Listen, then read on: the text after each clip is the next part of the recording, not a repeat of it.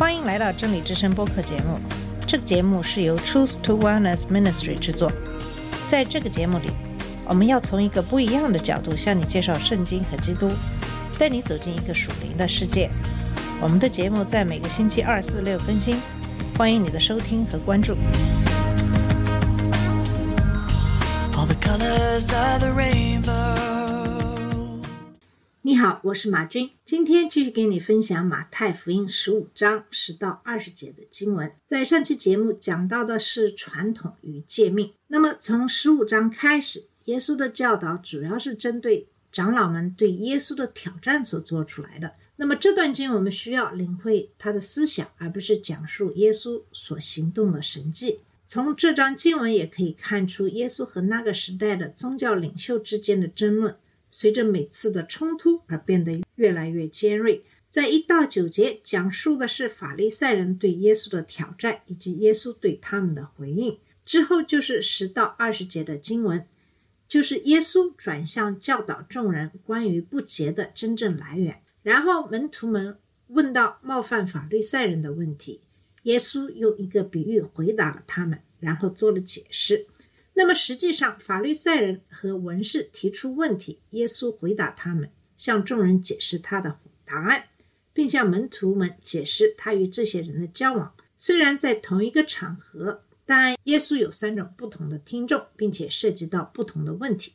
那么下面我们先来看一下十五章十到二十节的经文。耶稣就叫了众人来，对他们说：“你们要听，也要明白。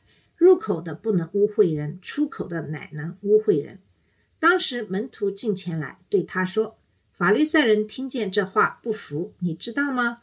耶稣回答说：“凡栽种的物，若不是我天父栽种的，必要拔出来。任凭他们吧，他们是瞎眼领路的。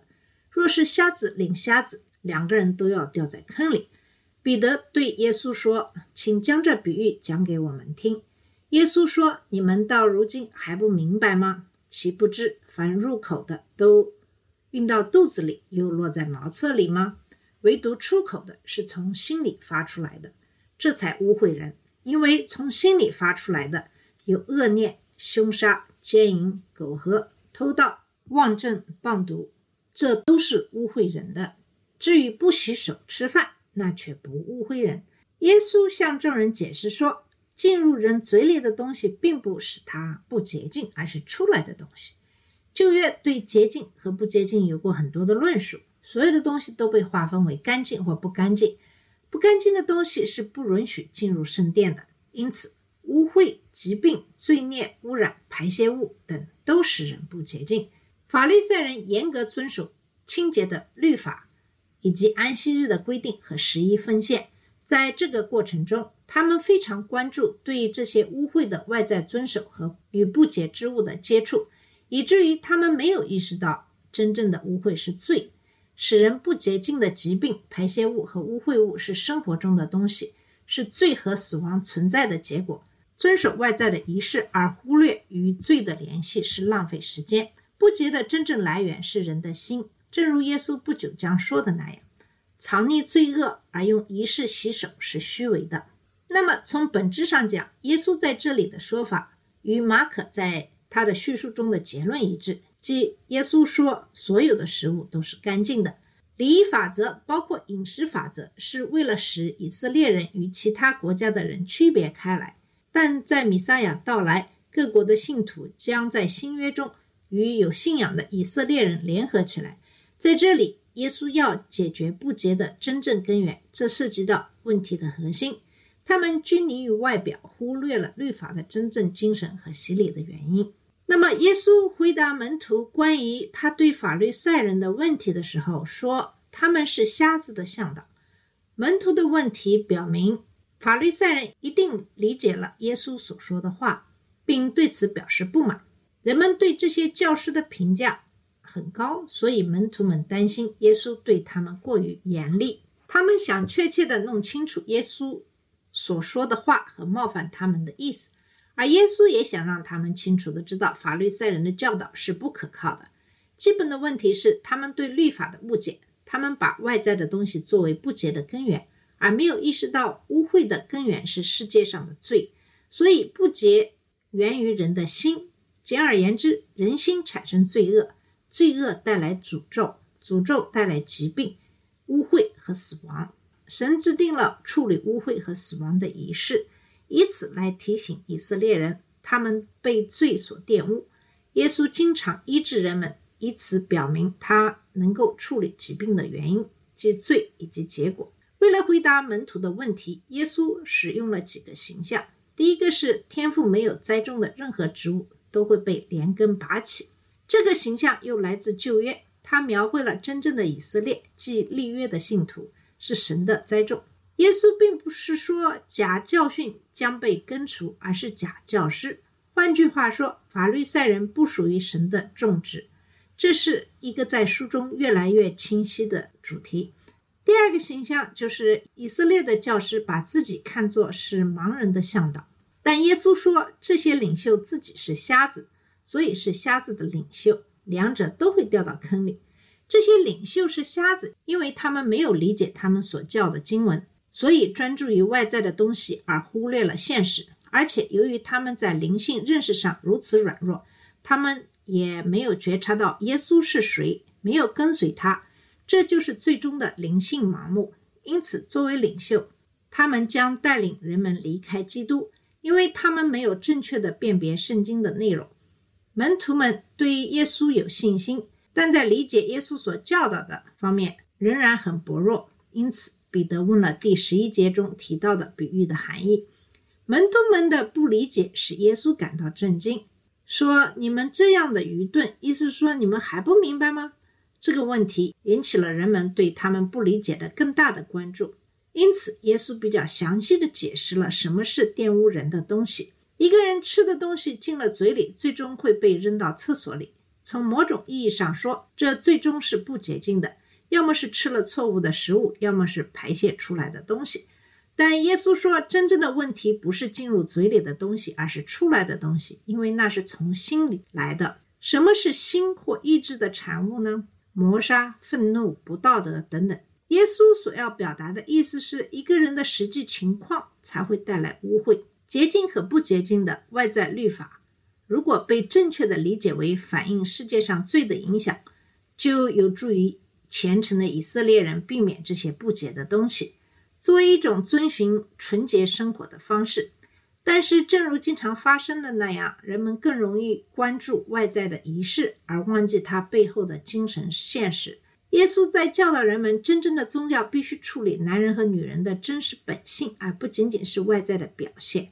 如果教师们关注内心的纯洁，他们就会知道这一点。耶稣最后在这个教导的结尾说：“用没有洗过的手吃饭不会使人不洁净，但从心里发出的东西才会。”这不仅是对长老们传统的彻底背离，而且也是对律法细节的彻底背离。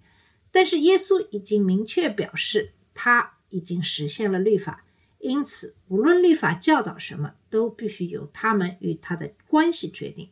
耶稣不仅拒绝了法律赛人和律法师作为那个时代的真正教师，而且他自己承担了这个角色，也就是说，他自己就是教师，他所教的。和犹太人的传统所教的之间的冲突将在以后出现，但是现在米撒亚已经来了，并实现了律法。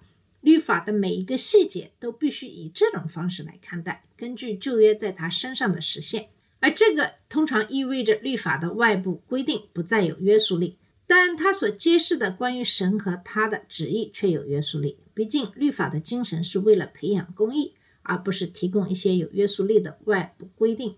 耶稣更关心的是要人们明白，发展公义就必须改变他们的心，使他们产生公义，而不是不洁。因此，当人们的心不洁净时候，洗手就不再是朝这个方向迈出的重要一步。而人们能够改变内心的唯一方法，就是转向耶稣作为主和救主，并找到宽恕。但是犹太教的老师们却不是这样做的。那么这段经文的一个明显的教训就是关于外部仪式的。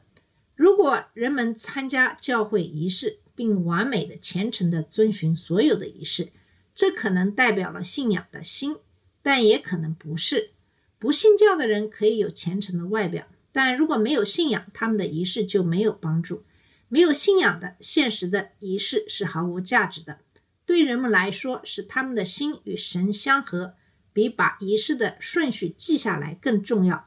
而使心与神相合，始于对耶稣基督作为主和救主的信心。通过他从神那里找到宽恕和净化，并忠实地遵循他关于精神生活的教导。